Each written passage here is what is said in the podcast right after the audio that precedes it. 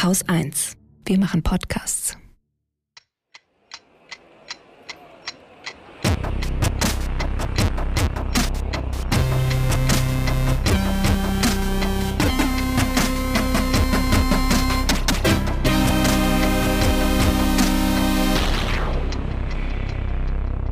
Willkommen zur Wochendämmerung vom 21. Mai 2021 mit Kurzstreckenflügen, Belarus und Nawalny, Neuwahlen, Corona-Bits, einem Rant über, über Franziska Giffey, äh, Kohleausstiegsentschädigungen, Nord Stream 2, Israel, Gaza und dem ganzen anderen Mist, ach du je, kranken Kindern, Geflüchteten, Fluchtursachen, einem jungen und weiblichen Chile, dem Börsenticker, einer guten Nachricht. Katrin Rönecke. und Holger Klein. Hat ja irre geklappt. Mensch, ey, als hätten wir uns abgesprochen. Wir machen heute eine etwas schnellere und kürzere Sendung, weil du nämlich in Eile bist.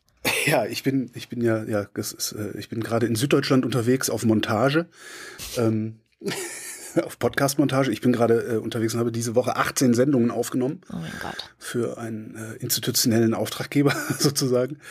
Ähm, was ganz übrigens, aber ganz interessant ist, weil das ist ein, eigentlich ist es ein Corona-Thema. Ähm, ich bin unter anderem zweimal in München gewesen. Mhm. Und die Inzidenz in München ist so, dass die Außengastronomie wieder aufmachen darf. Mhm. Und es ist schon, schon irgendwie ein ganz geiles Gefühl, da zu sitzen, eine halbe zu trinken.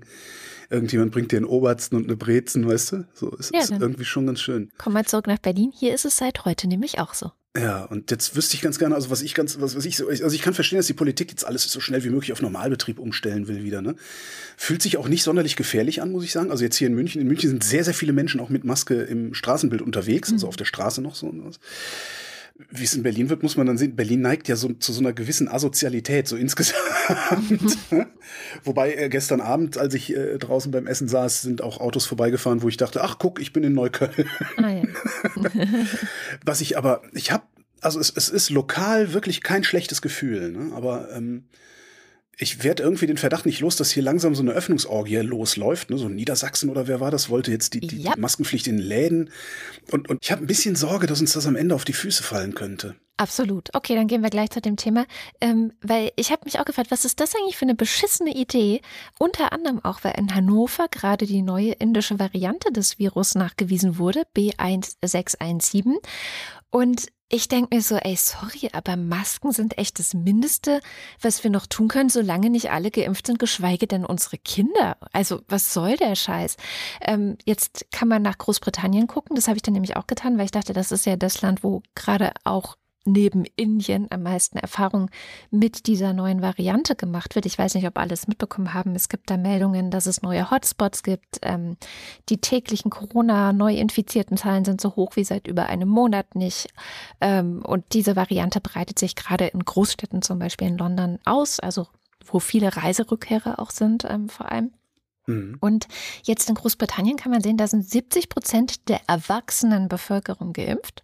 Das Ja. muss man ja auch immer ganz deutlich dazu sagen, der erwachsenen Bevölkerungen. Ähm, erst oder zweit oder, oder wie geimpft? Äh, ich glaube, die erst, rechnen ne? Ja, die erst so geimpft, so ja, wie alle. Hm. Ja. Genau. Und gerade gab es äh, in Großbritannien 39 WissenschaftlerInnen und GesundheitsexpertInnen, die davor gewarnt haben, dass es im Sommer, wenn es so weitergeht, eine dritte Welle geben könnte, trotz dieser hohen Impfzahlen.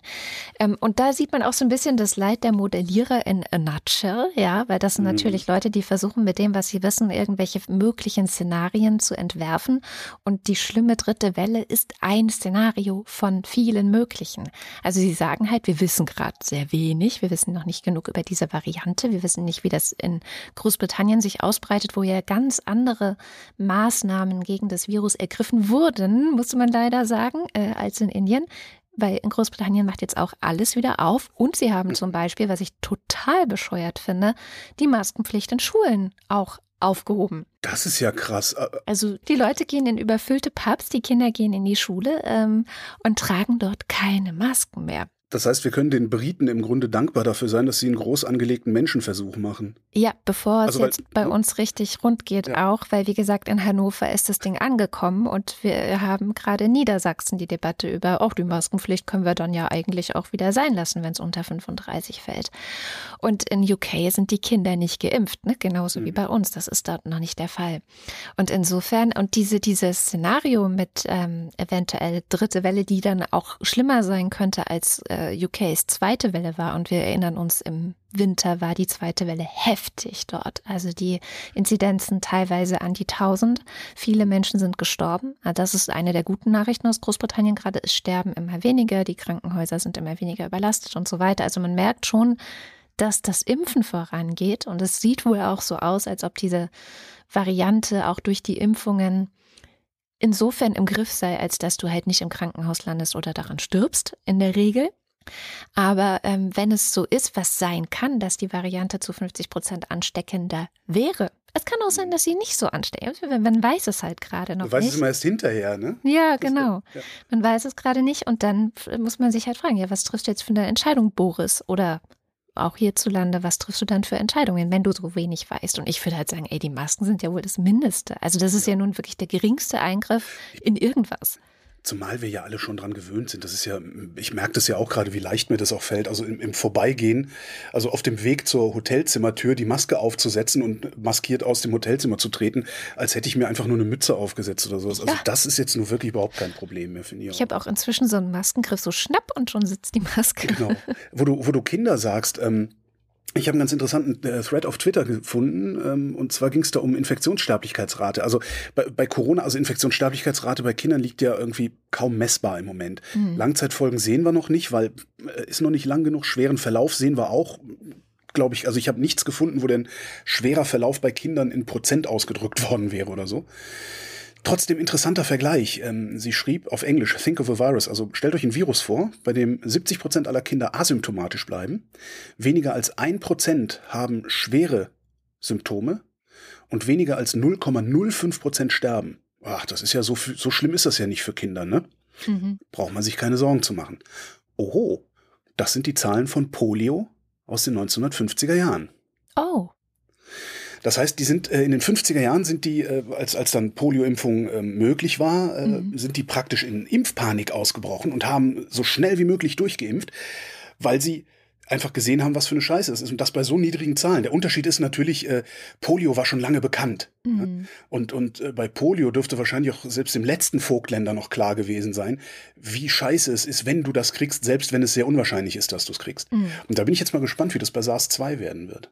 Oh je. Ja, vor allem, also heute auch wieder so ein Pro und Contra für Impfungen an Kindern gelesen bei den Riff-Reportern, die eigentlich sehr gute Arbeit machen zu dem ganzen Thema und auch sehr viele Artikel zu Long-Covid hatten. Aber mein Hauptargument, die Kinder impfen zu lassen, ist da überhaupt nicht drin, nämlich Long-Covid, wo man schon weiß, so sieben bis zehn Prozent auch der Kinder bekommen das irgendwie. Und Ja. jetzt weiß man, dass Kinder zum Beispiel ja kaum merken, wenn sie irgendwas haben. Also sie können ich habe Bauchweh. Aha, wo tut's denn weh? Weiß nicht. Also, weißt du, Kinder können ich das weiß, nicht, ja. nicht benennen und können auch nicht benennen, wenn sie solche subtilen ähm, ja. Erscheinungsformen wie ich ja habe, ja, dass du irgendwie Nein, schnell erschöpft bist, dass du, dass du schnell müde bist. Das könnte auch Ja. Pubertät sein, ja. Ja. Und da so ein Kinderarzt auch auf Twitter neulich, ja, das stellt sich bei mir nicht vor. Also sehe ich fast gar nicht. Ich denke, natürlich siehst du das fast gar nicht. Man hat auch in den 90er Jahren ADHS oder Depressionen bei Kindern fast gar nicht gesehen, weil Stimmt, es etwas ist, was du nicht als Kind nicht wirklich gut ausdrücken kannst, dass, dass dir vielleicht was fehlt oder dass du vielleicht irgendwie krank bist. Und das finde ich so schwierig, ähm, das zu debattieren. Und warum sollte es nicht so sein? Also warum sollten Jugendliche zum Beispiel, ich weiß nicht, vielleicht bei Kindern noch mal was anderes, vielleicht ist das Immunsystem da anders und so weiter. Es könnte ja sein, dass es irgendwas Autoimmunes oder so ist, keine Ahnung. Es ist ja alles noch am Anfang. Aber bei Jugendlichen, warum sollte es irgendwie anders sein? Und ich finde es wirklich eine total ich hoffe, ich, ich bin mir ganz sicher, wir werden auch auf die Idee kommen, nach den Sommerferien zu sagen, ja, dann brauchen wir jetzt ja keine Masken mehr, Ja. ne? ja, dann, dann Weil machen wir ich hasse jetzt schon Kinder. alles. Ja. Also irgendein Land wird Kinder impfen, da fahren wir dann halt hin. Ehrlich. Also, weil ich kann mir, ich kann mir nicht vorstellen, dass Impfen für Kinder so viel riskanter ist als für Erwachsene, ehrlich gesagt. Aber da habe ich überhaupt keine Ahnung. Das sollte ich vielleicht noch nicht mal sagen. Dass ich, aber äh, es erscheint für mich völlig unplausibel. Es, also man, man wägt das ja immer ab. Ne? Also ja. es ist eine Abwägung zwischen, wie schlimm wird die Krankheit und welche Chance auf Impfreaktion gibt es. Und dass die jetzt schlimmer sind als bei Erwachsenen, ist unwahrscheinlich tatsächlich. Also gibt ja auch schon ein paar Studien, die da laufen. Bisher ja. wurde da nichts gefunden. Aber die äh, Infektionsschwere, also wenn was passiert, wenn sie es doch kriegen, ist so gering, dass man eben dann abwägt und sagt, Verstehe. naja, mh, hm, vielleicht ist es doch noch geringer, als mhm. wenn man mhm. impft. Also das ist das Einzige, was man jetzt rausfinden muss. Ja, apropos Impfen, Spahn hat mal wieder was verkackt. Oh, was denn diesmal? Ähm, es gibt nämlich für Genesene keine Möglichkeit, den gleichen Status nachzuweisen, wie ihn zweifach Geimpfte haben. Hä? Weil nämlich Genesene haben nur einen Aufkleber im Impfpass. Ja. Ja. Und jetzt willst du ins Ausland reisen, ja? ja. ja, ich bin ja genesen. Dann sagen die, ja, zeig mal, wo ist denn dein zweiter Stempel? Das ja, habe ich nicht, aber hier ist mein, mein äh, äh Antikörperlabornachweis. Nee, nee, zweiter Stempel bitte.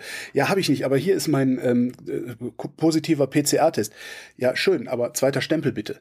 Dann sagst du, ja, habe ich aber nicht, weil ich ja nur einmal geimpft werde in Deutschland. Ja, dann kannst du jetzt nach Hause fahren. Echt? Das wird passieren. Oh. Ähm, das ist dem, ja. äh, das ist, und der Spiegel, der Spiegel hat es ge gebracht äh, die Woche. Ich glaube sogar heute ist noch hinter einer Paywall, so frisch ist der Artikel. Ähm, die haben dann mal beim Gesundheitsministerium nachgefragt, was sie denn da zu tun gedenken. Und das Bundesgesundheitsministerium sagt, es ist dem Bundesministerium für Gesundheit bewusst, dass es mit den zurzeit bestehenden Regelungen im Einzelfall schwierig sein kann, eine Erkrankung mit Covid-19 nachzuweisen. das wird noch ein Spaß. oh je. Naja. Das heißt, das, was die machen damit ist nämlich, und das, also im zweiten Schritt bedeutet das, dass Genesene sich dreimal überlegen werden, ob sie beim Impfen sagen, dass sie genesen sind oder ob sie einfach nur sagen, nee, hatte ich noch nie, damit sie einen zweiten Aufkleber nach der mhm. zweiten Impfung kriegen. Das heißt, es wird Impfstoff an Leute verschwendet, die keinen Impfstoff bräuchten. Wenn wir das in den Griff gekriegt hätten. Genau. Schön. Das finde ich toll. Äh, ja, ich hole mir ja einen Nachweis von meinem Arzt. Ich hoffe, dass das äh, vielleicht mit so einem Artstempel und so weiter, dass das dann vielleicht funktioniert. Hoffe ich. Mal gucken. Aber es gibt ja auch den großen Plan der EU, wie das ganze Reisen und so weiter gestaltet werden soll. Es ist noch nichts in trockenen Tüchern, aber was so durchgesickert ist diese Woche, sieht es so aus, als ob du dich auch frei testen kannst. Also, dass du, wenn du in okay. ein anderes Land einreist, dann machst du einen Test. Ähm, den musst du höchstwahrscheinlich selber bezahlen, vielleicht aber auch nicht. Also, da streiten sie sich gerade noch, wie es äh, kommen wird. Aber, dass du auch mit einem Test rein und wieder raus kannst. Also, immer wenn du eine Grenze überschreitest, eine Landesgrenze innerhalb der EU, machst du einfach einen Test. Apropos Reisen. Diese Woche großes Thema. Ich habe ich hab wenig mitgekriegt an, an Medien. Also ich war wirklich, sehr, wie gesagt, 18 Sendungen. Ich habe im Grunde nur geschlafen, bin Auto gefahren und äh, habe aufgezeichnet. Mhm. Und habe dabei dann ein bisschen Radionachrichten.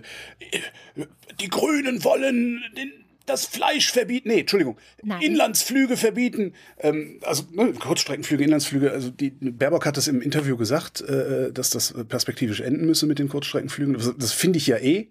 Ja. Ich finde, dass diese ganze Flugreiserei auf den, Achtung, auf den Prüfstand muss. Weil, äh, ganz ehrlich, ähm, ich war in meinem Leben vermutlich 20 Mal auf Mallorca. Gut, es, es sagt sich jetzt leicht zu sagen, hört, hört das Fliegen auf, weil ich bin geflogen. Ne? Ich habe genug geflogen meine. ja, echt. Aber ich war, ich war 20 Mal auf Mallorca, vielleicht war ich auch 30 Mal auf Mallorca. Ich weiß nicht, ich war echt sehr, sehr, sehr oft auf Mallorca in meinem Leben. Was sagt das eigentlich über dich aus, Holger Klein? Das sagt über mich aus, dass ich im Winter äh, dieser, diesem grauen, trüben Wetter zu entfliehen versucht habe, mein Leben lang. Oder zumindest 20 Jahre meines Lebens lang. Was ich aber, ich hätte vielleicht zwei oder dreimal nur da sein müssen, ja, um genau das zu machen, was man ja angeblich macht, wenn man für Taschengeld überall mal hinfliegt, nämlich, Achtung, die lokale Kultur kennenlernen. Ja? Mhm. Darum fliegen wir ja alle dahin, dass man die lokalen. Genau, so, das ist ja immer so dieses deswegen Argument. nach Mallorca, wo überall Deutsche sind.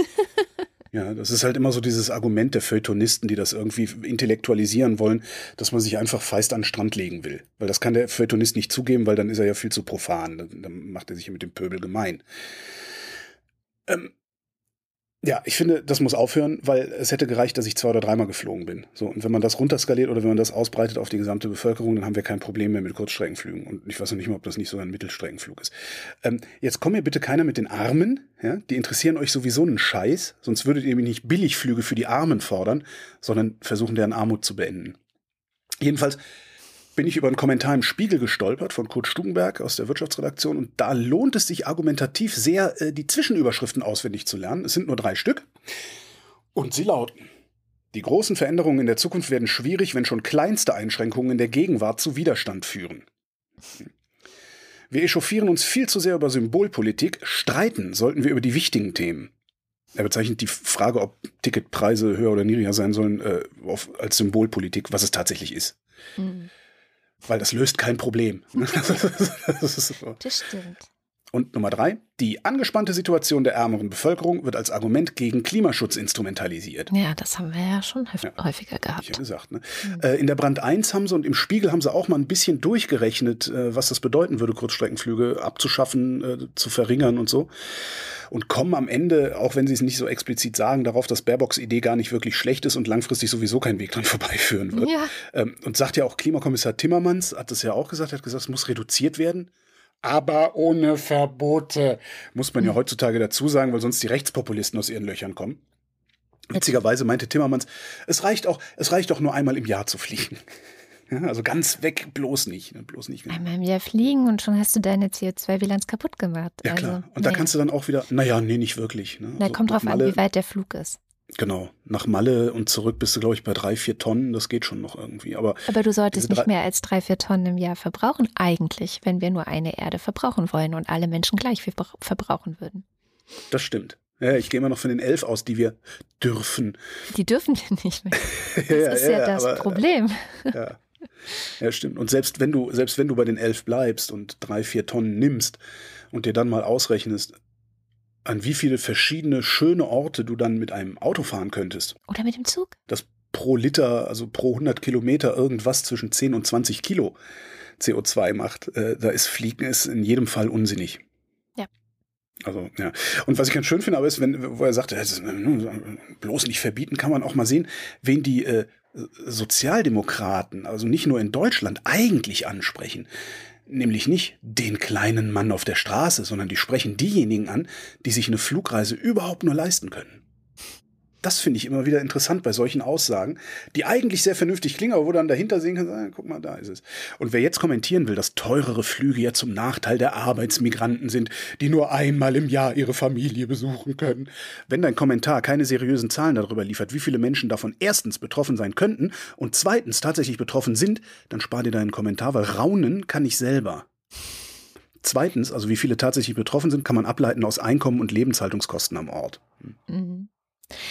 Ich finde ganz interessant, dass diese Kurzstreckenthematik sich auch sofort erledigen würde, wenn wir CO2 so bepreisen würden, wie es bepreist werden müsste, damit mhm. man auch wirklich die Umweltfolgenkosten der Zukunft schon mit da reinschreibt. Da gibt es ja gerade eine schöne Auseinandersetzung, ähm, auch auf EU-Ebene, wo die Grünen, glaube ich, einen Preis von, ich weiß es gar nicht mehr, 150, 180, irgendwas über 150 vorgeschlagen haben. Was Vernünftiges? Ja, auf jeden Fall, weil das ist der echte Preis. Zumindest äh, kann man das zum, in etwa in der Höhe ausrechnen. Und da passt ganz gut eine Recherche von Korrektiv, die mal geschaut hat, was macht eigentlich Herrn Altmaiers Ministerium so in Sachen Kohleausstieg. Und ich finde, ja, Altmaiers Ministerium sollte man gerade, weil Wahlkampf ist, gut unter die Lupe nehmen, weil im Wahlkampf geht es sehr viel gerade um Klima. Ähm, es gibt ja so einen Wettbewerb zwischen den Parteien, der ist neu, seit es das Bundesverfassungsgerichtsurteil mhm. zum Klimaschutzgesetz gibt. Wer ist eigentlich die tollste Klimapartei? Das ist Und, auch so cringeworthy, oder? ich finde es auch so ein bisschen, naja. Wer ähm, kauft denn diesen Unsinn? Die Schallplatte ist doch zerkratzt. Ich weiß nicht. Vielleicht, ähm, ich weiß nicht, es kann ja sein, dass das sehr vieles, also von dem, was die, weiß nicht, was Olaf Scholz jetzt in Kameras geredet hat oder was auch manche CDU-Politiker, der Ziemiak oder so in die Kameras reden zum Klima, kann ja sein, dass das exakt das widerspiegelt, was ihre Wählerinnen und Wähler ja. auch merken, nämlich so, oh, es ist ja doch irgendwie ernst, das habe ich gar nicht gewusst. Weiß ich nicht. Nein, nicht, nicht, nein, nee, nein, kaufe ich nicht. Wie gesagt, ich werde diese Schallplatte nicht kaufen, sie ist zerkratzt. Ja, du kaufst sie nicht, das, aber du bist alles, ja auch nicht anvisiert von denen. Das alles haben wir alle, alle Bürgerinnen und Bürger haben das alles auch vor einem halben Jahr schon gewusst. Tja. Das ist nichts Neues dabei, es ist nur ein Urteil mehr. Umso interessanter naja. die Recherche von Korrektiv zum Thema Kohleausstieg, weil der Kohleausstieg wäre ein guter Hebel, um in diesem Klimaschutzgesetz oder dieses Klimaschutzgesetz mit wirklichen Maßnahmen zu unterfüttern, was ja ein bisschen mhm. die Aufgabe ist. Nicht nur zu sagen, welche Ziele man hat und die dann nicht zu erreichen, sondern zu sagen, okay, wir machen jetzt das und damit nachweisen zu können, ah, okay, damit können wir es wirklich signifikant senken. Und mit dem Kohleausstieg bis 2038 ist das schwer, bis 2030 wäre es zum Beispiel schneller möglich. Egal. Der Kohleausstieg ist sehr, sehr teuer. Und warum ist der sehr, sehr teuer? Das äh, sagt jetzt Korrektiv, beziehungsweise auch der Spiegel. Die haben nämlich Unterlagen vorliegen aus dem Ministerium von Peter Altmaier. Worum geht's? Weil wir Kohleausstieg machen, müssen natürlich die großen Energieunternehmen, in erster Linie die ostdeutsche LEAG und äh, die westdeutsche RWE, entschädigt werden. Ne, also die Logik geht so, die werden jetzt gezwungen, ihre Kohlekraftwerke abzuschalten. Und ähm, der Gewinn, den sie eigentlich gehabt hätten. Wie viel hätten, wir noch verdienen können? Äh, genau. Das wollen wir jetzt von euch, genau. Das sollen die jetzt von uns, von uns SteuerzahlerInnen, muss man ja auch mal dazu sagen. Ja, die kriegen das nicht von Peter Altmaier. Die kriegen das von uns allen, von uns als Gesellschaft. Mhm. So, und das äh, Ministerium hat berechnet, okay, wir geben 1,75 Milliarden der LEAG und wir geben 2,6 Milliarden der RWE. Hm. Das ist eine Menge Geld. Das kam auch einigen Leuten etwas viel vor. Ne? Wir reden hier über Milliardenbeträge. Und im Bundestag kann man dann ja Fragen stellen. Ne? Wie kommt ihr denn auf diese Beträge? Äh, die Antwort des Ministeriums lautete, die Berechnung beruhe auf einer, Achtung, formelbasierten Entschädigungslogik. Uh, Wissenschaft. Hm. Ja, so und die Dokumente, die Korrektiv und im Spiegel jetzt vorliegen, zeigen die Formel, die dem Ganzen zugrunde liegt und wie das Ganze berechnet wurde. Also ähm, es gibt in, im Wesentlichen drei Faktoren, die diesen Preis berechnen. Erstens, was kostet eigentlich Kohle auf dem Weltmarkt? Also was kriegt man für die Kohle, die man in diesen, ähm, die man da befördert und verkauft? Was ist? Darf ich? Darf ich? Darf ich? Was? Ja. Wie viel Kohle für die Kohle? Ah, sehr schön, sehr schön. Egal.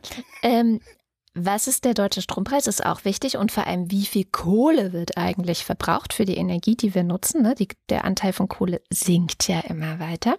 Hm. Und auch sehr wichtig, was kostet eigentlich die Tonne CO2? Denn die Unternehmen müssen dafür bezahlen. Mhm. Und da äh, sieht man dann in dieser Formel, die das Wirtschaftsministerium äh, genommen hat, zum Beispiel bei der CO2-Bepreisung, sagen wir mal, es kostet äh, 17 Euro. Na, die haben geguckt, was war es in den letzten drei Jahren immer so im Durchschnitt. Und das ganze Gesetz ist von 2019. Ich, mir, mir schwant was, ja. Im Moment liegt der Preis bei 50 Euro. Und eigentlich hätten sie mit 150 rechnen müssen, weil sie in die Zukunft gucken. Eigentlich, genau, sollen wir nicht in die Vergangenheit gucken, sondern in oh, die Zukunft. ist das dreckig. Dieses Gesetz ist aber nicht so ausgelegt, dass man zukünftige oder auch einfach aktuelle Preisentwicklungen damit an, äh, reinnimmt und anpasst, sondern man hat einfach in die Vergangenheit geguckt. Also wie gesagt, die Vorschläge liegen bei bis zu 150 Euro bei der EU. Das könnte sich auch noch stark verändern und das Bundesverfassungsgerichtsurteil ist auch jetzt relativ neu noch. Das könnte auch noch mal Auswirkungen auf die gesamte Preisentwicklung in diesem äh, Kohlesegment haben. Kurz und gut, wahrscheinlich muss das nochmal komplett überarbeitet werden. Ja, ja. Und äh, die EU ist auch richtig sauer. Das ist eigentlich das Interessante. Die EU-Vizepräsidentin Margarete Vestager hat nämlich gesagt, also dass diese, diese Gelder, ne, die jetzt die Unternehmen dafür bekommen, dass sie aus der Kohle aussteigen, die müssen auf ein Mindestmaß beschränkt werden, auf das erforderliche Mindestmaß, weil es ansonsten nämlich eine Wettbewerbsverzerrung gibt. Und das ah. die EU-Kommission nicht. Jetzt, jetzt könnte man sich ja wirklich mal fragen, ob äh, Altmaier, also die CDU-CSU, ähm, das absichtlich verkackt hat, um es dem nächsten Wirtschafts- und oder Umweltministerium ans Bein zu binden, was ja mit einer hohen Wahrscheinlichkeit nicht mehr von der Union besetzt werden wird. Ja, ich weiß. Also als Arbeitshypothese jetzt, ne? Ja. Ich lasse das mal hier so stehen. Lass es mal so stehen, ist zwar auch Geraune, aber wir lassen es trotzdem mal stehen. Ich weiß, ich sag ja, raunen kann ich selber. ja, also ähm, mal gucken. Ich habe mir so gedacht, man müsste generell eigentlich Gesetze wahrscheinlich so gestalten, dass man Preisentwicklungen der Zukunft und der Gegenwart mit einbezieht. Also wie auch mhm. immer man das macht. Aber man kann nicht sagen, so in den letzten drei Jahren war es das und das und jetzt setzen wir das mal an und hier bitte nehmt das Geld. So, jetzt mal zurück in die Regionalpolitik, in die Tiefen der Regionalpolitik. Thüringen. Wir oh. erinnern uns, Thüringen 2019 äh, war die Wahl, wo wir alle gelernt haben, dass die FDP im Zweifelsfall auch gemeinsame Sache mit Nazis machen würde. Und dann ist vorerst Ramelow Ministerpräsident geblieben, Minderheitsregierung toleriert und so. Und Thüringen hat ja gesagt, der Landtag hat gesagt, okay, wir machen im April Neuwahlen und dann sehen wir weiter. Ne? Hauptsache, wir sind jetzt erstmal handlungsfähig und dann gucken wir mal. Das haben sie jetzt wegen Corona verschoben auf September, diese Neuwahlen. Und jetzt wollen vier CDUler nicht mehr für die Auflösung des Landtags stimmen. Damit würde im Landtag die Mehrheit für die Auflösung des Landtags fehlen. Die Begründung ist, die Landesregierung würde ihren Geschäften nachgehen, der Haushalt ist beschlossen, das bietet Sicherheit, warum sollten wir das hier machen? Und Abgeordnete der CDU sind ja weder Befehlsempfänger noch Ersatzrat von Rot-Rot-Grün.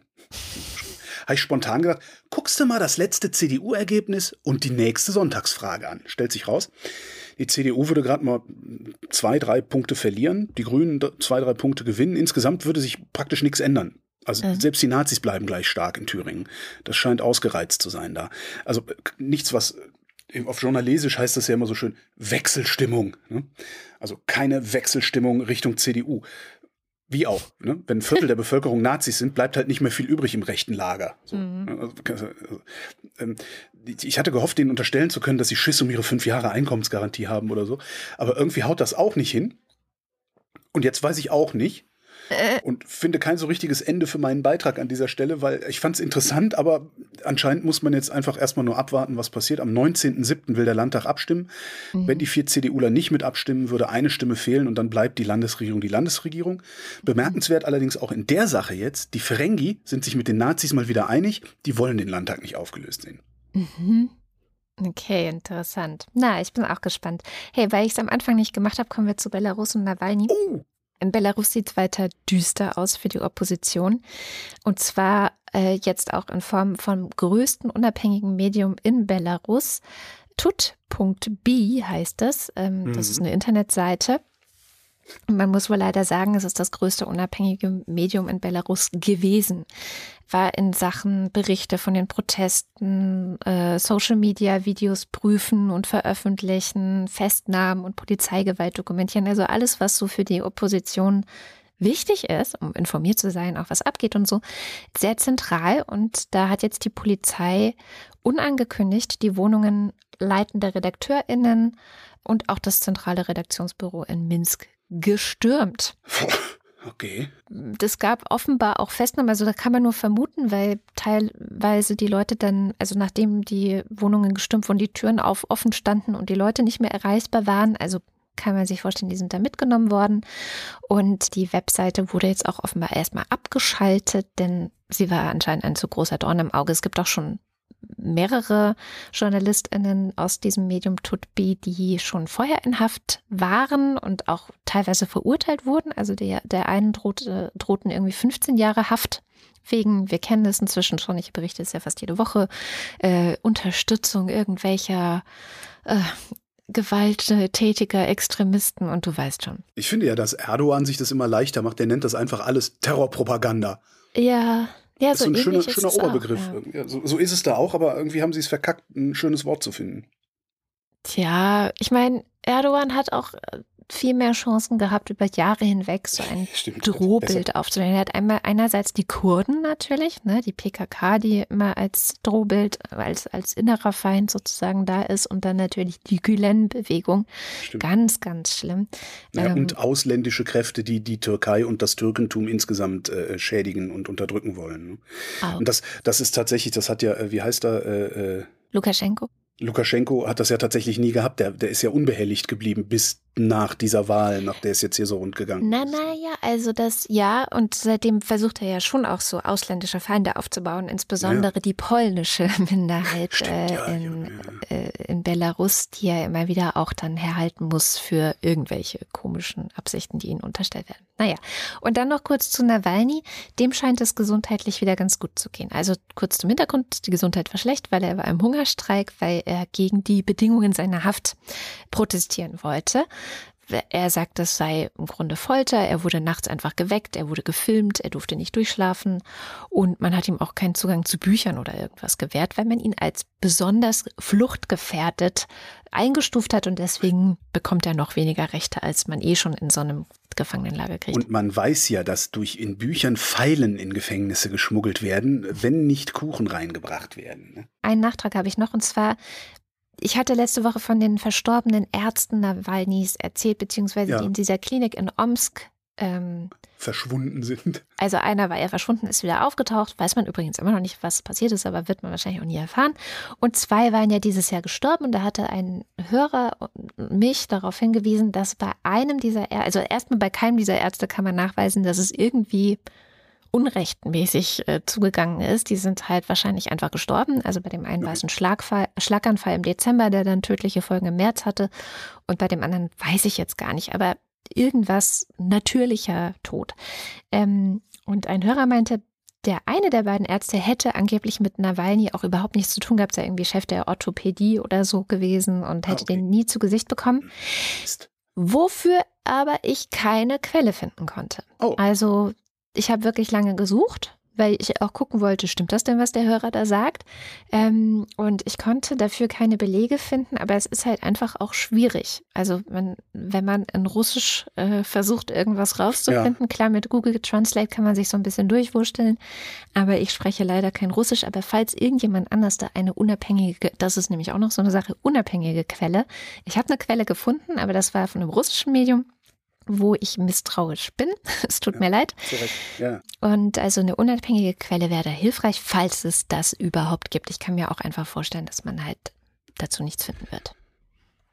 Vielleicht ist es auch einfach für, für uns beide Verschwörungshansel äh, äh, eine ganz interessante Sache, aber vielleicht ist das auch gar nicht von so großer ist wahrscheinlich egal. Von, von, von so großer Relevanz, dass sich da jetzt irgendwie äh, unabhängige JournalistInnen auf den Weg machen würden äh, in Russland, um das zu recherchieren, ja. Also es ist insofern relevant, als dass deutsche Medien wie der Spiegel oder auch international die BBC und andere ähm, darüber berichtet haben, dass eben diese zwei Ärzte gestorben sind.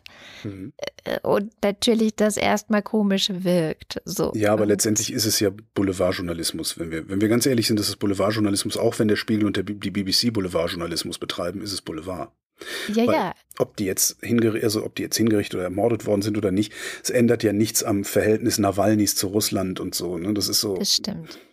Wir neigen, wir neigen dazu, also wir Journalisten neigen dazu, ähm, ja unsere Berichtsgegenstände gelegentlich äußerst fragwürdig auszuwählen, sag ich mal. Also das, das fühlt sich halt gut an, darum berichten wir es, aber es äh, ändert halt überhaupt gar nichts daran. Also meine, meine Haltung zu Russland oder zu Nawalny oder zu was weiß ich was ändert sich nicht dadurch, dass ich den Verdacht haben könnte, dass Nawalnys Ärzte vom KGB äh, irgendwie umgebracht worden sind oder so. Mhm. Da ist, ist, ist, ist, ist was schwierig. Irgendwann werde ich mich vielleicht mal hinsetzen, wenn ich viel Zeit und Muße habe und das alles mal runterschreiben oder sonst wie. Ähm, was eigentlich, ich glaube, das Problem mit Journalismus ist. Aber gehört jetzt auch nicht hierhin. Äh, wo wir gerade in Russland sind, ähm, Biden, ähm, Joe Biden, Russland? Nein, nein, keine Sorge. Der US-Präsident Biden hat Deutschland vom Haken gelassen was die Nord Stream 2 Pipeline angeht. Da fehlen ja noch ungefähr 120 Kilometer. Ähm, die Trump-Regierung hat ja Sanktionen angedroht und ähm, Biden hat jetzt gesagt, nee, komm, keine Sanktionen, Deutschland, äh, alles okay. Die Schiffe der Russen, die werden irgendwie weiter mit Sanktionen belegt. Keine Ahnung, wir dürfen nicht in US-Häfen, ich keine Ahnung, was sie da machen werden. Ähm, jedenfalls Deutschland ist jetzt vom Haken, das Ding darf weiter gebaut werden, das Ding darf weiter in Greifswald ankommen. Ähm, Frau Schwesig darf weiter ihre Fake-Stiftung betreiben. Ähm, und wir müssen jetzt mal gucken, welchen Preis wir in Zukunft dafür zahlen werden. Das ist noch nicht klar äh, und ob es das dann wert gewesen sein wird. Mhm. Ich meine, von Merkel hört man so Sachen wie Deutschland wolle mehr Verantwortung in der NATO übernehmen, was im Grunde auch nur ein Euphemismus dafür ist, dass Deutschland sich an Kriegen beteiligen will. Hm. Ob man das möchte? Ja, wir werden sehen. Wenn wir schon gerade bei beiden sind, das ist ähm, eine ganz interessante Entwicklung jetzt auch. Es gab ja in den letzten Jahren immer ein sehr ähm, wie nenne ich das? Also eine sehr enge Partnerschaft zwischen den USA und Benjamin Netanyahu in Israel. Ähm, manche sagen auch, Netanyahu sei der israelische Trump. Ich möchte mich dazu nicht weiter äußern. Ähm, und da sind wir bei einem Thema, was mich diese Woche wirklich etwas umgetrieben hat, weil äh, Joe Biden nämlich klar gesagt hat, auch Israel muss jetzt zur Deeskalation beitragen. Er hat ganz klar benannt, so hier, ohne euch geht das nicht. Zum Glück haben wir ja gerade Waffenruhe, das ist die Nachricht von heute Morgen, dass da anscheinend erstmal kurz ähm, eine Ruhe eingekehrt ist, nachdem ja fast zwei Wochen lang der Konflikt zwischen Israel und Gaza und in Jerusalem äh, eskaliert war. Wie viele Raketen hat Hamas mittlerweile abgefeuert? 4000, 5000? Äh, es waren Und dann besitzen die noch die Unverfrorenheit zu sagen, nee, Israel muss, muss als erstes aufhören mit Militär. Unfassbar. Ah, genau. Nicht wieder aufmachen das Fass, sonst haben wir wieder irgendwie Heiligen Krieg in, in der Kommentar. Ich möchte das Fass auch nur halb aufmachen, weil, ja. also ich möchte eigentlich eher auf die Metaebene gehen. Weil mir aufgefallen ist, erstens eine Nachricht, die Demokraten in den USA sind komplett zerspalten über diese Israel-Palästina-Frage. Die Fridays for Future sind komplett zerspalten. Die äh, internationalen Fridays for Future haben gesagt, sie sind auf der Seite Palästinas. Deutschlands Fridays for Future haben gesagt, nee, wir distanzieren uns davon und wir sind auf der Seite Israels. Ist ja klar, weil wir sind deutsch. Und ich, ich kenne diese Debatte inzwischen schon so gut. Die zerspaltet in schöner Regelmäßigkeit linke Bewegungen auf der ganzen Welt. Und ich habe auch viel Mist gesehen diese Woche. Anita Sarkeesian zum Beispiel. Das ist eine sehr tolle Feministin eigentlich, die super coole Videos macht, wo sie auseinandernimmt, warum in Videospielen äh, sehr schädliche Geschlechterrollen so trage kommen und ähm, die dafür auch sehr gehasst wird, hat ein sehr dummes Bild, also so ein Schaubild, was man ja eh die Tage in Social Media sehr viele dumme Schaubilder zum Israel-Palästina-Konflikt, so, so vereinfachende Sachen einfach gesehen hat. Und ich, ich wollte einfach nur sagen, lasst den Scheiß. Also in alle Richtungen, hört auf damit. Es ist seit Jahren das Mittel, um funktionierende linke Aktivistinnen, Bewegungen, die eigentlich für irgendwas völlig anderes einstehen. Ja, nimm Fridays for Future. Was haben die denn bitte mit dem Israel-Palästina-Konflikt zu tun? Die kümmern sich ums Klima. Können sie nicht einfach den Mund halten, wenn es um Palästina ja, geht? Das ist aber, ne, da sind aber viele AntikapitalistInnen drin. Ja, klar. Und, äh, die wiederum äh, äh, sehen natürlich im äh, Israel-Palästina-Konflikt einen, einen Ausfluss des Kapitalismus letztendlich, was es wahrscheinlich nicht sogar ist. Nicht nur das, nicht nur das, es, es geht noch viel weiter. Es, es hat so krasse Abgründe genommen inzwischen, weil wir ja so eine krasse Black Lives Matter-Debatte haben ähm, seit einem Jahr ja. und man viel über Kolonialismus und Postkolonialismus gesprochen hat, wird jetzt Israel als Kolonialmacht bezeichnet und sozusagen oh. Palästinenser als Unterdrückte äh, in einer irgendwie Kolonis Kolonisations Geschichte. Also da ist wirklich ganz, ganz viel krasses Durcheinanderwürfen von allem möglichen. Human Rights Watch spricht von Apartheid in Israel. Ähm, eine Organisation, die ich persönlich ansonsten total schätze und auch deren Einschätzungen ich sehr, sehr wertvoll finde. Ohne diese Organisation wüsste ich ganz vieles nicht, was auf der Welt schiefläuft. Ja. Und ich, ich weiß nicht, ich habe ja immer noch die Hoffnung, dass es möglich ist zu sagen, weil das ist das, was ich seit Jahren inzwischen mache. Ich schlage mich weder auf die Seite Israels pauschal, noch schlage ich mhm. mich auf die Seite der Palästinenser pauschal, sondern ich schlage mich auf die Seite derjenigen, die auf beiden Seiten Frieden wollen und dafür wirklich aktiv werden und Gespräche suchen und nach einer Lösung suchen, egal wie diese auch aussehen mag. Das muss doch möglich sein. Und interessanterweise ist diese Lösung ja gar nicht so weit weg gewesen. Ne? Ähm, ja. Die äh, eigentliche Regierung, die sich jetzt in Israel gebildet hätte, wäre ja eine gewesen, die so heterogen gewesen wäre, dass ähm, man tatsächlich hätte gucken können, okay, ist es, vielleicht ist es möglich, mit einer so heterogenen Regierungsmehrheit ähm, einen Friedensprozess einzuleiten. Ich meine, es, das war geplant, dass sogar ein, eine islamistische Partei in die israelische Regierung mit einbezogen wird. Ja? ja. Ähm, und so gesehen, und das ist eigentlich das Interessante daran, so gesehen hat Hamas Netanyahu gerade einen riesen Gefallen getan. Hamas hat Netanyahu zurück ins Amt gebombt und gleichzeitig dafür gesorgt, dass jemand im Amt ist, der Hamas äh, ja, mit seinen Bomben wiederum unterstützen wird, an der Macht zu bleiben. Ja. Das ist, das ist auch nochmal eine ganz andere Ebene in diesem Konflikt, was irgendwann auch nochmal, ich hoffe, äh, in einem sehr unaufgeregten Beitrag irgendwo auseinandergenommen wird. Aber das finde ich, das finde ich ein ganz interessantes Ding. Aber, weil hätte Hamas diese Raketen nicht abgeschossen, wäre, äh, wäre dieser Riot in Ostjerusalem ein lokales, ein regionales Phänomen geblieben und nicht die ganze Weltpresse hätte sich wieder drauf gestürzt. Mhm. Ähm, die Regierung hätte sich bilden können und dann hätte vielleicht sogar die Regierung gesagt, okay, wir versuchen mal irgendwie eine einvernehmliche Lösung für diese Häuser in Ostjerusalem zu finden. Äh, und dann versuchen wir mal noch ein paar mehr einvernehmliche Lösungen zu finden. Und dann gucken wir mal, ob wir hier nicht vielleicht doch Ruhe in den Kessel kriegen. Und das ist jetzt erstmal völlig ausgeschlossen, weil jetzt geben zwei Parteien den Ton an, Hamas und Netanyahu. Das ja. ist schon wirklich, wirklich das ist halt eine, das Bittere, ein, ein, ein, Treppenwitz äh, dieses Konflikts, der da äh, eigentlich auch immer wieder passiert. Ja, ja. Und deswegen plädieren auch viele Beobachter, die mit einem, ich sag mal, vernünftigen Auge darauf schauen, nicht zu gucken, wer ist schuld, Israel oder Palästina? Es ist eine Debatte, die kann man nicht mehr führen. Das ist einfach völlig kaputt. Und es macht alles kaputt. Es macht die Demokraten kaputt, die Fridays for Future kaputt. Ich habe schon gesehen, wie es die Antifa kaputt gemacht. Ich habe schon Freundschaften darüber zerbrechen sehen. Und äh, feministische Bündnisse sind darüber zerbrochen. Hört auf damit, sondern fragt, und das finde ich ist genau die richtige Frage, wer profitiert gerade davon? wie du gerade ja. gesagt hast, wer profitiert politisch und Wer leidet am meisten darunter? Schaut da genau hin. Wer sind die Opfer dieses ganzen Dings? Und wie kann man deren Stimme hörbar machen? Und was wollen die eigentlich? Und wenn du die fragst, also waren auch Gott sei Dank auch ziemlich viele Geschichten jetzt äh, auf Twitter, auf mhm. Instagram, dann sind das Israelis oder jüdische Israelis, deren Nachbarn muslimische Israelis sind, die einfach nur Frieden wollen. So. Mhm. Und da, da muss man hingehen und denen zuhören. Gleichwohl darf man aber auch nicht vergessen, dass Hamas mit absoluter Mehrheit an die Macht gekommen ist. Auch das sagt was aus. Moment, in, äh, in äh, Palästina. Gaza.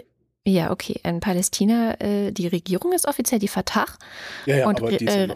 Wahlen gab es seit 2006 nicht und die hätte es ja jetzt gegeben, aber die ähm, durch den Konflikt finden die auch nicht statt. Also, ne? Ja. Wer profitiert? Cui bono, die Frage aller Fragen, wenn man Verschwörungen auf, aufdecken will. Bleiben wir im Ausland. Ähm, es, gibt, es gibt diesen einen Minister, der ist von der CSU und ausgerechnet der macht den Eindruck, dass man nicht nur bauernschlau sein muss, sondern tatsächlich auch klug sein darf, dass man nicht nur machtbewusst, sondern auch integer sein kann und es trotzdem weit bringen kann in der Politik, in der Bundespolitik. Andererseits wird er im nächsten Bundestag wohl auch nicht mehr dabei sein. Über die Gründe können wir dann ja mal ein andermal spekulieren. Weißt du, wen ich meine? Nee. Entwicklungsminister Gerd Müller. Ah. Der rumpelt nicht so dämlich oder korrupt in der Gegend rum wie der Rest der Regierungskoalition, sondern der scheint so still vor sich hinzuarbeiten und ab und zu macht er mal das Maul auf und dann sagt er mal gar nicht so dumme Sachen. Und weißt du, was der gemacht hat? Der hat eine Fachkommission arbeiten lassen. 18 Monate lang hat eine Fachkommission aus 24 ExpertInnen getagt, äh, eine unabhängige Fachkommission, die 18 Monate lang getagt und, und gemacht und geprüft und aufgeschrieben, was es braucht, um dauerhaft Fluchtursachen zu bekämpfen. Also das, was alle immer in ihren komischen Sonntagsreden, wir müssen die Fluchtursachen bekämpfen, darum lassen wir die Leute jetzt erstmal absaufen. Mhm. Der hat gesagt, jetzt gucken wir mal, was müssen wir da machen. Ähm, die hat 15 Empfehlungen erstellt, diese Kommission. Darin so interessante Sachen, wie ich finde jedenfalls. Die Bundesregierung sollte Frauen konsequent in alle Strategien und Maßnahmen als eigenständige Akteurinnen einbinden mhm. und ihre Rechte schützen, um die Ursachen von Flucht und irregulärer Migration erfolgreich zu reduzieren. Was ich vor Jahren schon mal gesagt habe, lasst die mhm. Frauen an die Regierung, dann lösen sich sehr viele Konflikte sehr, sehr schnell. Ja. Die Bundesregierung sollte den Aufbau von anpassungsfähigen sozialen Sicherungssystemen in den Partnerländern der Entwicklungszusammenarbeit äh, vorantreiben. Die Bundesregierung sollte ihr Engagement für den Ausbau von Basisgesundheitsstrukturen verstärken. Sollte neben einem forcierten Klimaschutz in Deutschland und Europa die Länder des globalen Südens massiv bei klimafreundlichem Umbau unterstützen. Die Bundesregierung sollte die Möglichkeiten der Anpassungen an den Klimawandel noch gezielter fördern, um zu vermeiden, dass seine Auswirkungen Menschen aus ihrer Heimat vertreiben. Achtung, jetzt kommt's. Dies bedeutet, vorausschauend Regionen zu unterstützen, in denen Anpassung nötig und noch möglich ist. Noch möglich ist. Hm. Sowas liest du nur in Papieren, die unabhängig erstellt worden sind, weil das sind genau die Formulierungen, die von den Besitzstandswahrern sonst rausverhandelt werden. Hm. Nein, nein, nein, so schlimm ist das nicht. Das können wir nicht schreiben. Dann, dann denken die Leute ja, das ist teilweise schon verloren. Das können wir nicht machen. Mhm. Die Bundesregierung sollte besonders belastete Aufnahmeländer, insbesondere in Krisenregionen, unterstützen, für die Menschen äh, nachhaltige Perspektiven zu schaffen. Sprich, ähm, da kannst du jetzt einfach mal sagen, die Palästinenser, die damals in den Libanon geflohen sind, ja, die dann versucht haben, im Libanon die Macht an sich zu reißen äh, und darum jetzt vom Rest des Libanons irgendwie außen vor gehalten werden, weil die denen nicht mehr trauen und so weiter. Aber man könnte ja versuchen, auch dem, im, im Libanon zu wirken und sagen, Leute, lass doch die Palästinenser hier einfach ganz normal leben, dass die gar nicht zurückstreben wollen müssen, weil hinstreben sie nicht können. Finde ich irgendwie ganz interessant. Also super Papier. Ich war, war wirklich beeindruckt davon. Mhm. Und jetzt ist meine große Sorge, dass das in irgendeiner Schublade verschwindet und, und wir uns weiter darauf beschränken, die Leute im Mittelmeer ersaufen zu lassen. Oder halt wahlweise dafür sorgen, dass sie in den Küstenländern in Nordafrika missbraucht und getötet werden und so, weil ja diese Vorschläge aus dem Papier, die würden halt unmittelbar ziemlich viel Geld kosten. Mhm. Ähm, und unmittelbar auch ziemlich viel Besitzstände aufknacken, weil es profitieren ja gerade Leute von Entwicklungshilfe und wenn du die änderst, profitieren andere Leute davon. Ja. Und ersaufen lassen ist halt das, worum sich die aktuelle Politikerinnen-Generation nicht mehr wirklich kümmern muss, weil das fällt erst denen auf die Füße, die in 20 Jahren im Bundestag sitzen. Ja, beziehungsweise wir haben ja so eine Diskursverschiebung inzwischen gehabt, dass dieses Ersaufen lassen so eine Normalität, genau. äh, so einen Normalitätsanstrich bekommen. Hätten ja nicht kommen müssen. Ja, ja. Und das ist schon krass. Selber schuld. Ja, ja, ja. Bleiben wir beim Thema und äh, schauen, die Scham ist wieder da mit ihrer hoffentlich wieder wöchentlichen Kolumne oder ihrem wöchentlichen Beitrag hier bei uns in der Wochendämmerung. Erstmal herzlich willkommen und schön, dass es ihr wieder gut geht. Und sie bleibt tatsächlich äh, bei dem Thema. Und zwar war ja diese Woche auch häufiger in den Nachrichten, dass mehrere tausend Menschen aus Marokko in Spanien, also in Ceuta angekommen sind. Mehr als 6000 Menschen waren es schon Anfang der Woche und man hat dann so spektakuläre Bilder gesehen, wo Leute wirklich rübergeschwommen sind teilweise. Und ähm, dann aber auch leider die Nachricht war, okay, die Hälfte davon ist auch direkt wieder abgeschoben worden. Und was das eigentlich über uns und auch ähm, über die Lage in Nordafrika sagt und warum das wichtig ist, das erzählt uns die Scham. Die Situation, die Nachricht kann man aus zwei verschiedenen Perspektiven sehen. Einerseits aus der Perspektive, dass es sich hier um eine humanitäre Krise handelt und andererseits auch aus der Perspektive, dass es eine diplomatische Krise ist, was hier passiert. Aber jetzt erst einmal zu den harten Fakten. Bisschen mehr als 8000 geflüchtete Menschen sind in Ceuta angekommen, sind nach Ceuta geschwommen und bereits jetzt schon sind mehr als die Hälfte wieder abgeschoben worden. Und das ohne ihre Identität zu prüfen oder ihnen überhaupt eine Möglichkeit zu geben, einen Asylantrag zu stellen.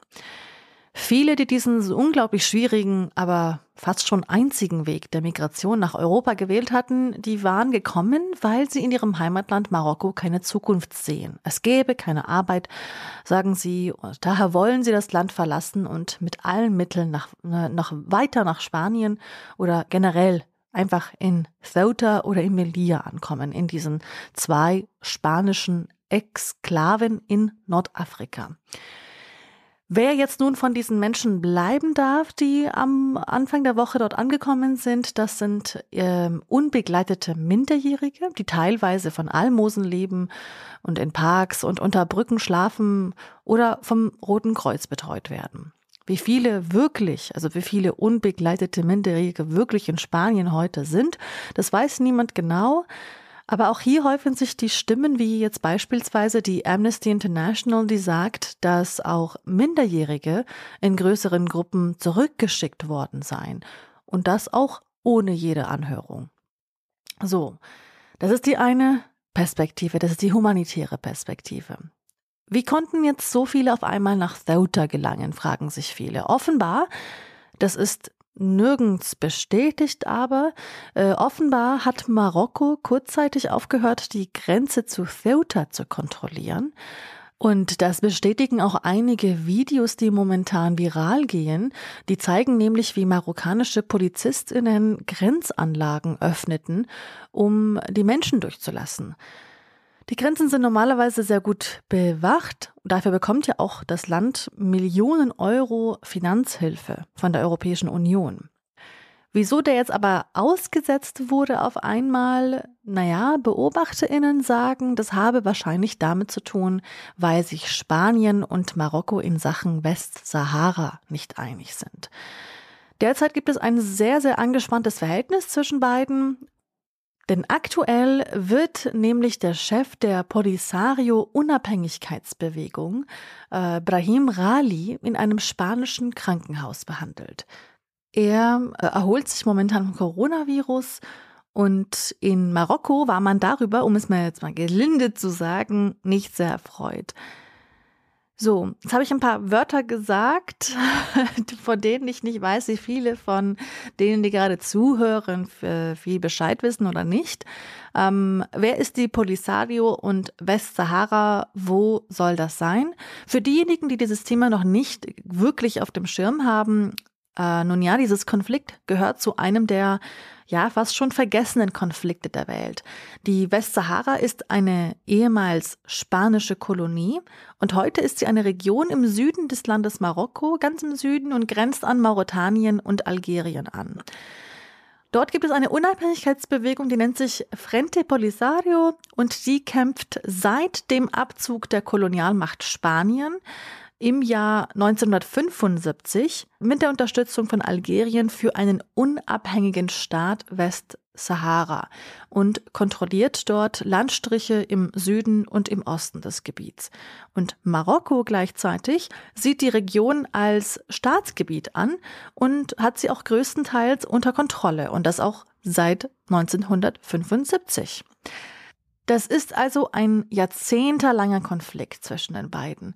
Und letztens hatte sich die Situation verschärft, als Ex-US-Präsident Donald Trump Westsahara als marokkanisches Gebiet anerkannt hat. Und das wirklich in den allerletzten Wochen seiner, seines Amtes ähm, hat es anerkannt, weil er von König Mohammed VI. in Marokko wollte, als Gegenleistung wollte, die Beziehungen des arabischen Landes mit Israel zu normalisieren. Und das hat er auch geschafft. Marokko hat die Beziehungen normalisiert und Trump hat im Gegenzug ähm, Marokko, Marokko, ähm, Westsahara als marokkanisches Gebiet anerkannt. Und diese Entscheidung hat unglaublich vieles in Gang gesetzt. Einerseits ist es so gewesen, dass auf einmal dann Dutzende von afrikanischen Staaten auf dem marokkanisch kontrollierten Gebiet in der Westsahara Botschaften eröffneten.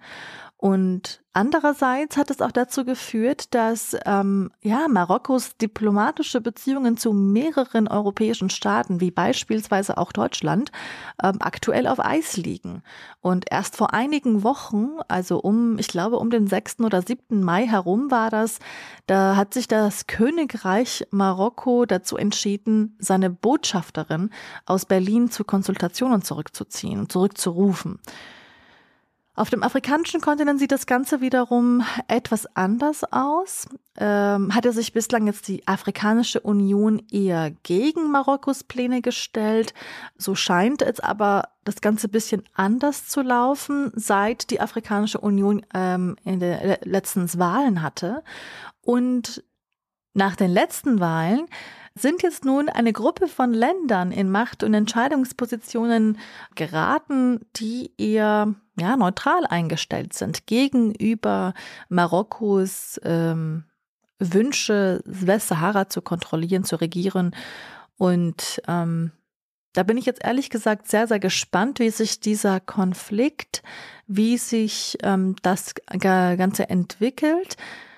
Man muss auch dazu sagen, dass Brahim Rali neben äh, der Tatsache, dass er gerade sich vom Coronavirus erholt, dass er auch ähm, ja, also das jetzt auch, dass Spanien ihn jetzt auch nicht mit Samthandschuhen anfasst. Äh, das oberste spanische Strafgericht, die Audiencia Nacional, die hatte noch am Dienstag mitten in dieser Krise gegen Rali ein Verfahren wegen Folter, Mord und Verbrechen gegen die Menschlichkeit eröffnet.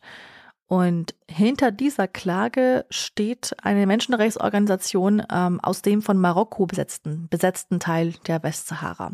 Das heißt also, es ist, äh, sind unglaublich viele verschiedene Faktoren, die unter, die, unter der man diese Nachricht beurteilen und lesen sollte. Und ich glaube, da wird sich noch einiges verschieben in den nächsten paar Wochen und Monaten. Zurück zur Innenpolitik. Franziska Giffey Mhm. Ehemalige Bundesfamilienministerin, Promotionsbetrügerin, ähm, ist jetzt zurückgetreten von ihrem Amt als Bundesfamilienministerin, was so ein bisschen Gratismut bedeutet, weil gegen Ende der Legislaturperiode zurücktreten ist halt. Ja, ja.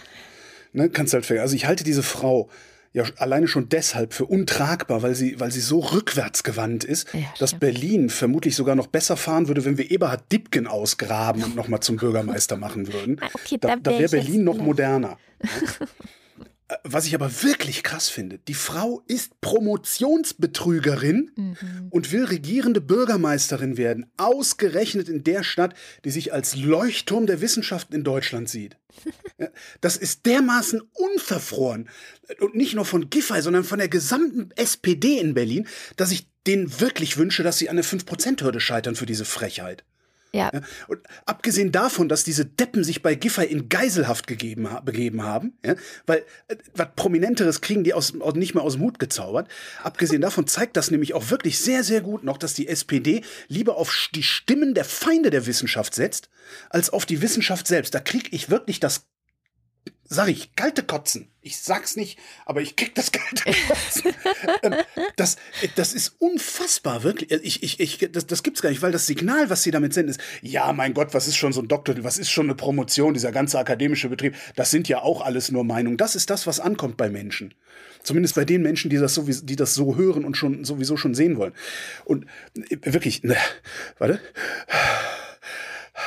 der Sprachwissenschaftler Anatol Stefanovic, der hat noch einen hübschen Twitter-Thread geschrieben, in dem er einmal erklärt, wie Giffey und die SPD jetzt versuchen wegzuframen, dass die Frau eigentlich eine Betrügerin ist.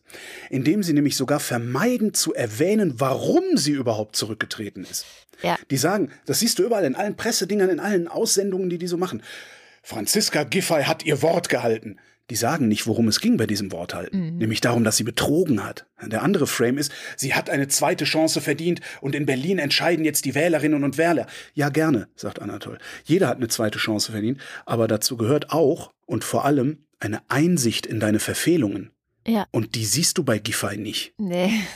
Giffey tut so, als, ja, was ist, das ist so über mich gekommen, was kann ich denn? Eigentlich ist die FU Berlin schuld. Die hätten das merken müssen. Mhm. Ich kann doch nichts dafür. Ja. Die will doch nicht ernsthaft. Berlin, du willst doch nicht ernsthaft so jemanden auch nur in die Nähe von Verantwortung lassen, wenn du es schon vorher weißt. Tja, ich ah. möchte das auch nicht. Ich habe ja Gott sei Dank eine Stimme. Ich bin sogar Wahlhelferin äh, bei der Ah, du kannst, du kannst Wahlzettel verschwinden lassen. Cool. oh Gott, oh Gott. Holger, du darfst nicht. Oh nein. Terror. Kommen wir zur guten Nachricht der Woche.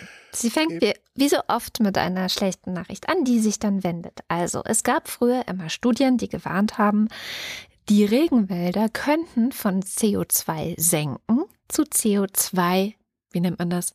Emittoren, Emittenten, Emittenten werden. Quellen. Quellen, danke. Ähm, und zwar schon in den 2030er Jahren, wenn es weiterhin so scheiße läuft. Wie passiert das? Also bisher sind Regenwälder die Orte auf der Erde, die durch die Photosynthese der Bäume, also den Blätter, die, ähm, CO2 aus der Luft aufnehmen und zwar mehr aufnehmen, als sie wieder abgeben. Deswegen sind es CO2-Senken. Wenn aber die Trockenheit und äh, die Hitze immer weiter um sich greift auf dieser Welt, dann sterben auch die Bäume in den Regenwäldern. Und wenn Bäume sterben, Rate, was dann passiert? Die dann setzen sie CO2 frei. Genau. Und deswegen werden sie dann selber zu Emittenten. Und das könnte sich eben irgendwann genau umdrehen. So, ähm, wie gesagt, die pessimistischeren Prognosen dafür, die Universität of, äh, von Leeds und auch äh, über 100 andere Institutionen hatten da mal so eine Modellierung gemacht, ähm, war, dass es eben tatsächlich in den 2030er so weit sein könnte, dass es sich dreht. Und die gute Nachricht der Woche ist, dass zumindest der afrikanische Regenwald offenbar wesentlich resilienter ist gegen hm. Hitze, gegen Trockenheit, als man bisher gedacht hat. Das sind jetzt nur Aussagen. Nur. Genau, es sind jetzt nur Aussagen über den afrikanischen Regenwald. Es trifft nicht auf den südamerikanischen Regenwald zu, zum Beispiel. Aber man hat da nämlich geguckt, im äh, Jahr 2015, 2016 gab es El Nino-Ereignisse, die auch auf verschiedene afrikanische Staaten eine Auswirkung hatten, wo Regenwald steht. Und wo man erwartet hat, dass dann eigentlich viel mehr Bäume sterben und ähm, dass äh, entsprechend dann nicht mehr so viel CO2 aufgenommen werden kann, sondern mhm. vielleicht sogar welches abgegeben wird. Und das ist nicht passiert. Also die gute Nachricht äh, der Woche lautet, es ist nicht ganz so schlimm für den afrikanischen Regenwald und es könnte sogar sein, dass man das jetzt umdrehen kann und sagen kann, okay, dann äh, investieren wir in diesen Regenwald. Ja? Also dann ja. ähm, nehmen wir die Regierungen dieser Länder, die da äh, eben auch beteiligt waren an der, an der Studie, gehen mit denen zusammen hin und schützen den erstens aktiv und bauen ihn auch noch aus, weil offenbar gibt es gute Bedingungen für diesen Wald genau an dieser Stelle. So könnte man ja aufforsten. Das wäre die gute Idee der Woche. Mal gucken, weil wir haben ja ein schwieriges Verhältnis, du hast es gerade gesagt, zu afrikanischen Staaten. Wir haben da ja irgendwie ein rassistisches Problem, ist ja meine Theorie, ähm, dass wir die auch nicht als gleichwürdige Partner in irgendwas ja. sehen. Ja, ja, Afrika ist immer noch ein Bild äh, von, von irgendwie halb verhungerten Menschen, die vor Strohhütten sitzen und so. Das ist tief eingebrannt. Ja. Aber vielleicht könnte sich das ja ändern, wenn wir begreifen, dass sie uns dabei helfen könnten, diesen ganzen Klimascheiß in den Griff zu bekommen. Nicht nur mit den Bäumen, ja, nicht nur mit dem Regenwald, sondern auch mit Solaranlagen, ne? Ja, auch die haben auch äh, äh, Baukonzepte und sowas, äh, die die da ausprobieren, die wirklich sehr interessant sind. Ja. Und damit kommen wir zum fast schon legendären Börsenticker. Würdest du bitte wieder mit deiner ähm, äh, Nummerngirl-Stimme die Wochentage sagen? Montag. US-Aktien im Rückwärtsgang. Dienstag. Anleger warten auf frische Impulse. Mittwoch. Wall Street grenzt Verluste ein. Donnerstag. Die Bullen sind wieder da. Freitag. Legt sich jetzt die Aufregung? So erfrischend der Börsenticker. Und damit sind wir beim Faktencheck. Diese Woche wieder mit Nandor. Hallo Nandor. Hallo Katrin, ja, freue mich da zu sein. Wollen wir loslegen? Lass loslegen. Was hast du gefunden? Also, ähm, ein, zwei Meckersachen und ein paar Anmerkungen. Ich fange an mit ähm, deinem kurzen, Mecker. deiner kurzen Anmerkung, dass diese Woche hier EU-Pläne durchgesickert, hast du formuliert, äh, äh, sind, wa- was man denn an Reiselockerungen machen möchte. Das kann man, glaube ich, noch ein bisschen präziser äh, fassen. Also ähm, es gibt schon seit Anfang Mai gibt es ein Proposal der Kommission, wie denn die neuen Reiseregelungen aussehen sollen, wenn die Lage sich bessert. Da ist unter anderem die Rede davon gewesen, dass man die Inzidenzgrenze für Länder, aus denen eingereist werden darf, in die EU erhöhen will und ähnliche Dinge. Ähm, eben, dass man sagt, es gibt mehr sichere Länder quasi, es gibt äh, mehr Länder, aus denen wir geimpften Personen, die mit Impfstoffen, die hier bei uns zugelassen sind, geimpft worden sind, dass die einreisen dürfen. Und dem haben diese Woche Mittwoch die EU-Botschafter zugestimmt. Das sind ja, auf dieser Ebene findet ja in der EU ganz viel statt. Da wird dann von ständigen Vertretern, ähm, also Beamten, äh, wird da schon mal eigentlich alles geklärt, weil, äh, also wer glaubt irgendwie bei den Gipfeln, da wird dann inhaltlich noch viel gemacht, manchmal bei kritischen Punkten ja, aber das meiste muss ja immer schon fertig sein. Und das heißt, man kann jetzt davon ausgehen, ich habe ähm, sowohl das Proposal der Kommission mal rausgesucht für die Shownotes, als auch die Reuters-Meldung dazu. Das heißt, wer sich dafür genauer interessiert, der kann sich das mal durchlesen. Das wird zu lang, wenn ich das hier versuche, im Detail aufzudröseln. Dann hat, hatten wir so das Thema Kurzstreckenflüge, ganz heiße Sache. Und Holger hatte da ähm, den Fehler gemacht, zweimal Zahlen zu nennen. Also Fehler im Sinne von, da gucke ich natürlich dann mal hin ob das denn stimmt. er hat, er hat nämlich gesagt, ja, nach Malle hin und zurück, das bist du so, da hast du so ein, von deinem CO2-Budget drei bis vier Tonnen weg. Mhm. So, und Das da habe ich ist mal, dann schon eher der Langstreckenflug, ne, bei dem das so viel ist. ja, ja, genau. Ich habe dann mal geguckt, also man ist so Roundtrip Malle von, von Berlin aus nach Pal Pal äh, Palma de Mallorca ist man so, glaube ich, 3000 irgendwas Kilometer hin und zurück.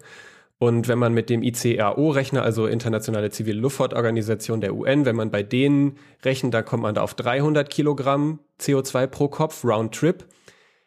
Die machen aber ein paar interessante Annahmen. Ich bin mir nicht ganz sicher, ob das unseriös ist, aber jemand, der sich für Luftfahrt interessiert, soll gerne mal die Seite aufsuchen und da diese Methodologie durchlesen. Die ist immerhin sehr transparent dokumentiert. Vielleicht ist das interessant.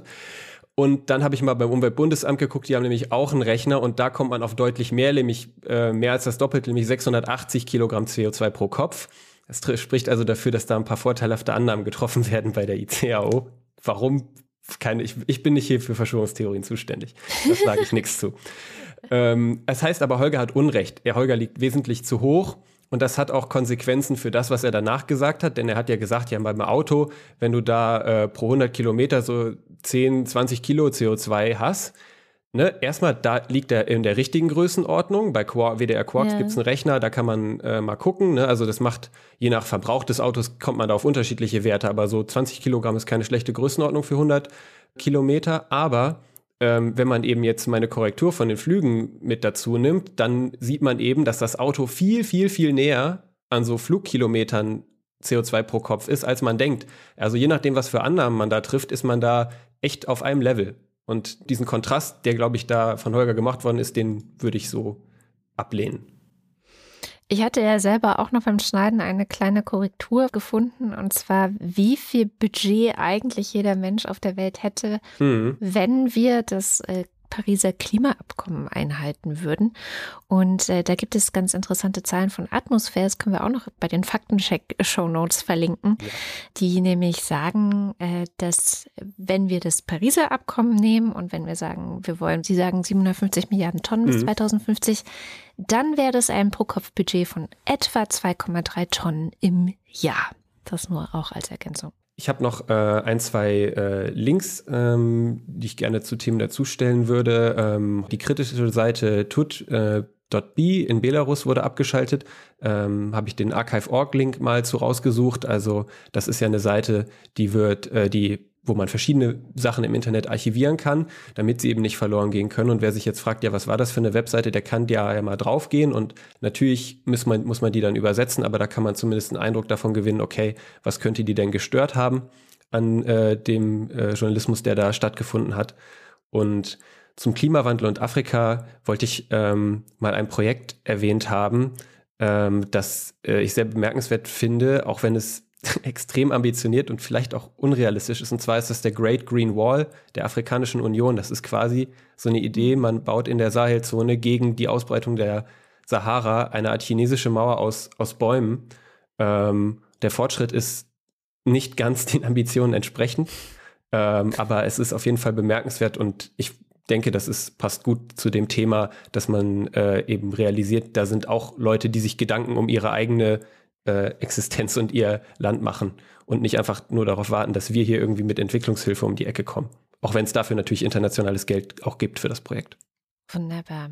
Dann vielen Dank für deine Arbeit und ein wunderschönes Wochenende. Bis zum nächsten Mal. Und damit sind wir am Ende der Sendung. Und weil Holger jetzt dringend sein Hotel verlassen muss, sagen wir Tschüss, Holger. Das kostet Geld. Tschüss. Vielen Dank für, für alles.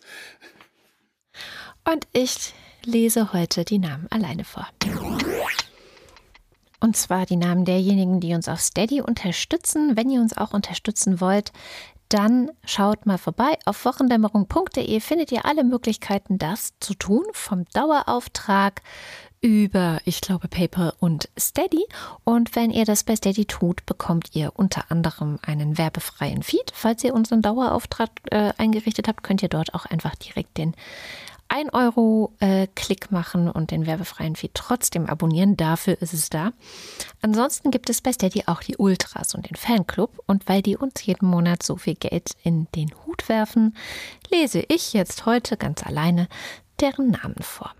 Fangen wir bei den Ultras an. Dins 001, Elegia einzigartig von Husarien, Guido Baulich, Alexander Bonsack hat Spaghetti-Eis mit und ohne Sahne in der Lieblingseisdiele getestet und mag es mit Sahne lieber. Ohne ist es ihm viel zu viel Vanilleeis. Marc Bremer, Oliver Delpi, Markus Dietz, wenn Greta Thunberg und Carly Morgenthau sich zusammentun, gilt bis auf weiteres das Flag Smasher Motto One World, One People. Folgt mir erst, wenn sich diese Nachricht nicht in fünf Sekunden selbst zerstört, denn ich bin nicht eure Andreas Freund. Erik Fröhlich, wenn du in der Welt nur Dunkelheit siehst, hilft es ein Licht zu entzünden. Groß Thomas. David Hasenbeck, Adrian Hauptmann, Katharina Höhl, Muhahaha, ich bin deine Nemesis, es ist, Matthias Johansen, Antjut Kästner, Oliver Krüger, Christian, die Folgen der Pandemie für Kinder, Jugendliche und Familien besorgen mich sehr, Lindner. Müsli, Müsli, Miam, Miam, Miam. Bastetärchen verspringt abermals, besteht aber darauf, dass Tentaku nicht von DJ Barry Manilow stammt, sondern von Never Gonna Give You Up, Never Gonna Let You Down, Never Gonna Run Around and Desert You. Robert Nieholm. Christian Pingel, Rufus Platus, Nu sagen Chris und Moni, Michael Salz, Jörg Scheckis schaut in der Liste nach unten und da steht Anita Schroven, Elias Seichter, Wing Commander, Lord Flashers Hausmusik, Sing Along with Common People, Sing Along and it might just get you through, Laugh Along with Common People, even though they are really laughing at you. Das ist natürlich Pulp, also da muss ich jetzt mal meine Lieblingsband sofort erkennen. Roman Schlauer, Joachim Urlas, Jens Viehweg, Richard Vögler, Bernd und Froschi Wehmöller, Justus Wilhelm und damit sind wir beim Fanclub. Apple Knicker Jazz, Julie und Sebastian, Nico Abeler, Why Do You Go Away, So That You Come Back und so weiter, Commander Vicentillis, Volker Arendt, Anja und Jan aus Bielefeld, Johanna Bechle, Johannes Bauermann, Thomas Bauer, Florian Beisel. Er wirkte einst die Klapperschlangen, bis ihre Klapper schlapper klang. Klappern schlapper klang. Ach man. Simone Blechschmidt, Markus Boslett, Klaus Breyer, Daniel Bruckhaus, Mike Bültmann, Moody Wanji, Clemens Langhans und Christoph Henninger, Christoph Henninger und Clemens Langhans, Gian-Andrea Konzett, Miriam und David, Christian und der Tauscho, ja genau, Joni und Kati, nicht Johnny und Casey, denn Johnny und Casey sind nicht im Fanclub. Bokuwa, Dentaku und so weiter. 19. Mai 2021. Mehr als 38 Prozent der deutschen Bevölkerung haben mindestens eine Impfung bekommen. Mehr als 12 Prozent sind vollständig geimpft. Quelle Zeit Online, 20. Mai. Manfred Speider, der freundliche Spinner aus der Nachbarschaft. Es grunzt zum Gruße die Schweinebande. Andreas Dietze, Elina Eickstedt. Ein belegtes Brot mit Schinken, ein belegtes Bott mit Hai. Das Dilemma, dass wir schon das Ende kennen, zwingt uns ja nicht dazu, es hier nicht schön zu finden und so weiter.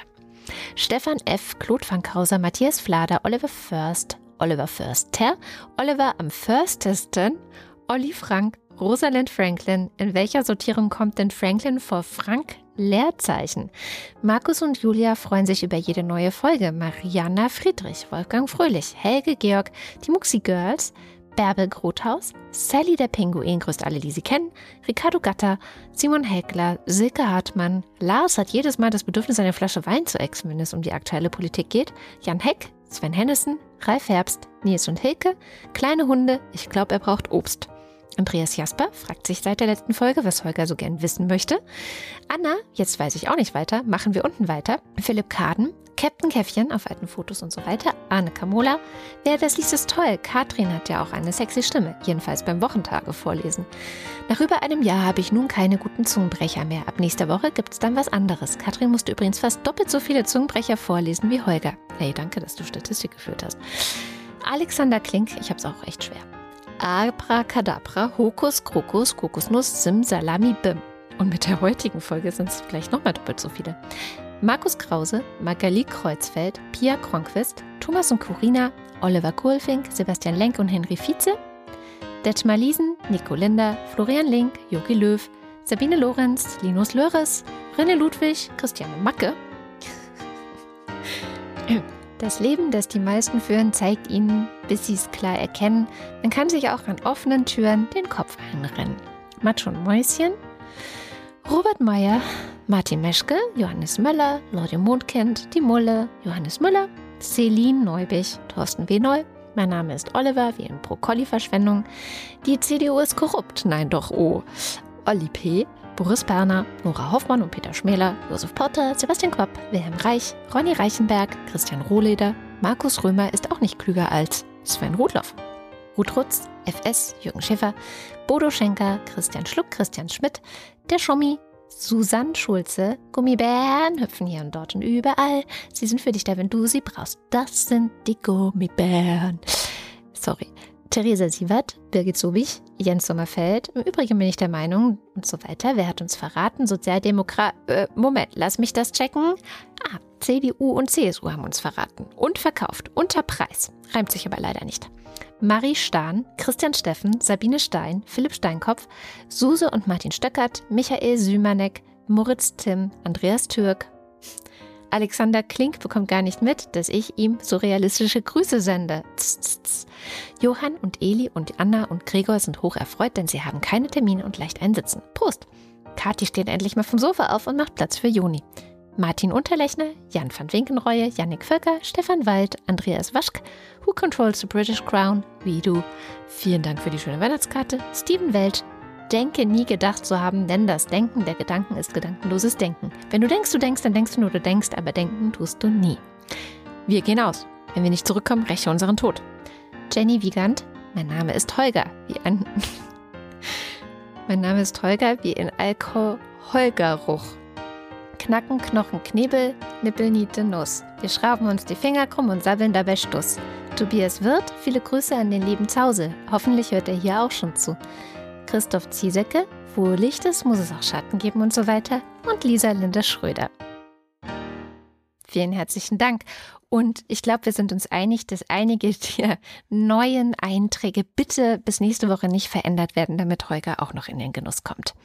Und wo wir gerade beim Danke sagen sind, was ja an dieser Stelle immer kommt, wo wir dann noch erzählen, worauf wir sparen, hat die Scham noch eine kleine Dankesbotschaft für euch. Ich wollte mich nochmals bedanken dafür, dass wie ich gehört habe, wie mir Kada erzählt hat, dass äh, einige von euch mir ähm, Genesungswünsche geschickt haben. Die sind angekommen. Vielen lieben Dank. Mir geht es äh, mittlerweile ein bisschen besser. Ich habe noch äh, mit äh, Erschöpfung zu kämpfen, mit einigen weiteren Symptomen, aber es gibt mehr gute Tage als schlechte Tage und das äh, macht mich ziemlich zuversichtlich. Alles klar. Na, das freut uns doch. Weiterhin gute Besserung am Scham. Und das war die Wochendämmerung vom 21. Mai 2021. Wir danken für die Aufmerksamkeit. Tschüss.